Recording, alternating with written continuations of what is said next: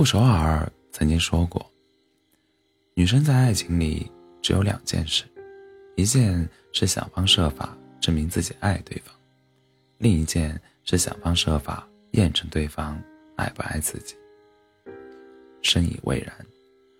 对大多数女孩子来说，无法确定对方的心意，拿不准对方的态度，这是一件极其让人焦虑又苦恼的事情。你清楚自己非他不可，可以为他翻山越岭，却不知道越过山丘之后，他会不会如约而至。其实，想知道一个人他爱不爱你，多往细节里看看，用心感受一下，答案就呼之欲出了。比如，你给他发微信时，他回复你消息的速度，跟你说话的内容，以及语音。或视频时对你的语气，甚至有时发或少发一个表情包，多打或少打一个字，从这些细节里都能看出来一个人对你的态度。阿纪上个月月底脱单了，一向低调的他确立关系那天就发了朋友圈，他说：“自从上一段恋爱结束后，我单身了至少三四年，期间有遇到过心仪的人。”但那都只是一瞬间的好感，没能持续多久。原以为这辈子都不会再遇到那个真正让自己心动的人了，可是他的出现又唤醒了我对美好爱情的向往。原来真的会有那么一个人，可以治愈你的创伤，成为照亮你余生的光。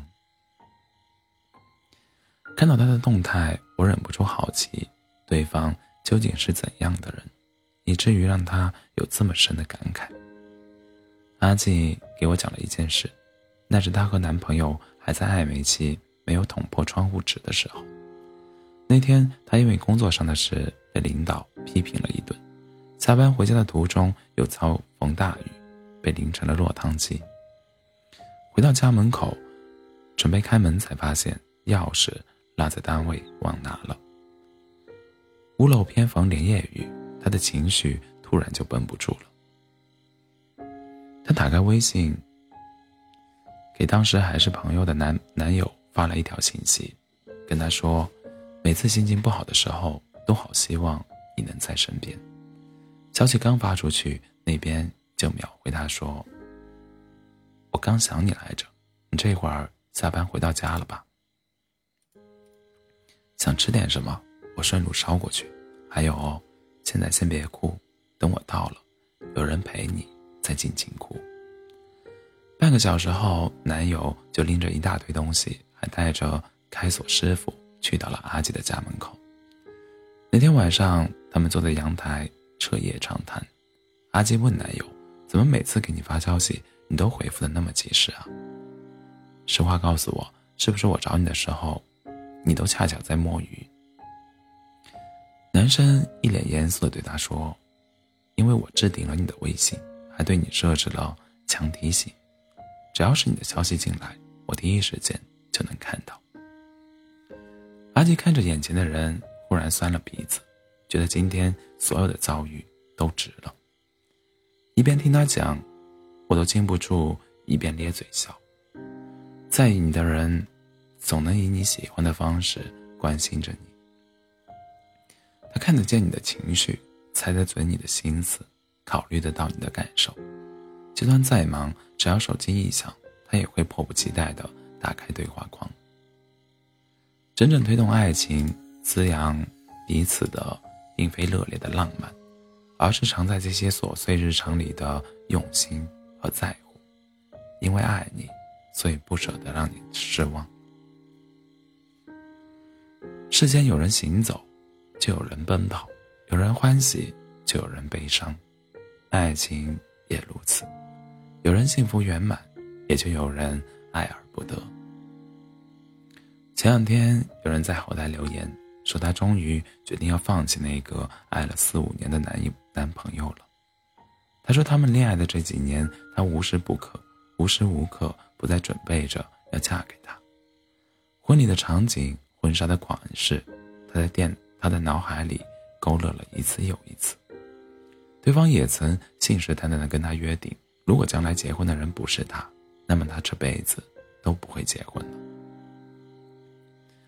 再美的承诺，如果实现不了，终究也只是虚妄一场。随着两个人相处的时间越来越久，他们之间的隔阂跟误会也就越来越多。以前热恋期的时候，他们可以聊天聊整宿，芝麻大点的事情都能说个半天。